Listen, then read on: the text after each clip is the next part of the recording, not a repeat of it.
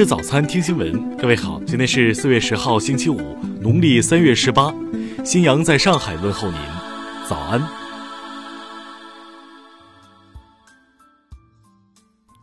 首先来关注头条消息。近日，美国波士顿环球报发表社论，批评特朗普个人及其政府在应对新冠疫情中的表现。文章认为，新冠病毒在美国造成的深刻影响本可避免，因为病毒在这里的蔓延不是天灾或外国入侵造成的，而是由于领导层的巨大失败。文章用一系列排比句批评特朗普个人在应对疫情的不利表现，其中包括淡化风险，并坚称一切都在控制之中，不对所有感染病毒的人进行积极检测。用未经证实的新冠肺炎治疗方法误导公众，通过将传染疾病称作中国病毒，加剧种族歧视，而未能与其他国家充分合作以遏制疫情展开研究等。文章在最后抨击道：“总统在每天对全国的讲话中都表现出冷漠，以自我为中心，且缺乏指导性。”这场大流行揭示出，这位总统最糟糕的特征不仅仅是被拿来当深夜喜剧笑料，而是要让人付出生命、生计和集体精神的代价。换句话说，总统手上沾满了鲜血。到了十一月，必须对逝去的生命以及那些总统眼看着发生了巨大的本可以避免的痛苦进行清算。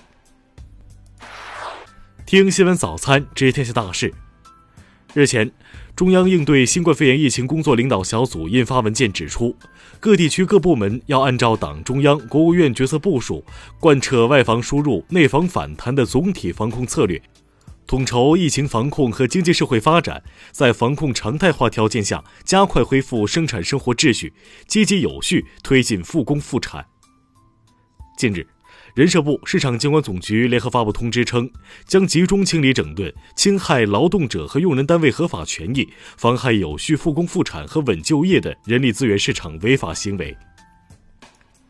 农业农村部近日就畜禽目录向社会公开征求意见，目录中专门提到，狗已特化为伴侣动物，不宜列入畜禽管理。全国扫黑办近日指出。四月到七月将会同中央政法部门部署开展涉黑涉恶在办案件百日攻坚战，力争消化百分之七十左右的案件存量。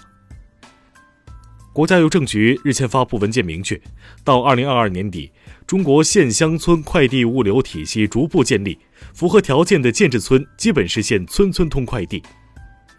据应急管理部统计。近十年已查明火因的森林草原火灾中，人为原因引发的占百分之九十七以上。全国扫黄打非办公室近日宣布，将于四月到十一月组织开展新风集中行动，清除网上网下文化垃圾，持续净化社会文化环境。据港媒报道，香港律政司日前就禁蒙面法被裁定违宪上诉。上诉庭裁定得知，禁蒙面法在非法集结时仍然有效。下面来关注国际方面，美国卫生与公众服务部八号表示，联邦储备库正在部署所有剩余的医疗防护物资。相关文件显示，约百分之九十的防护装备已分发给了州和地方政府。美国疾病控制与预防中心八号发布了新的指导方针，允许暴露状态下的关键岗位员工在没有患病症状的情况下重返工作岗位。美国民主党总统候选人、来自佛蒙特州联邦参议员桑德斯，当地时间八号宣布因胜选无望，退出二零二零年美国总统大选。红十字国际委员会主席九号发表署名文章，呼吁各国帮助冲突地区的脆弱人群应对新冠肺炎疫情。世界卫生组织总干事谭德赛八号呼吁，勿将新冠病毒当作政治筹码，应在国家内部、各国之间加强团结，共同抗击疫情。韩国政府日前宣布，从十三号起。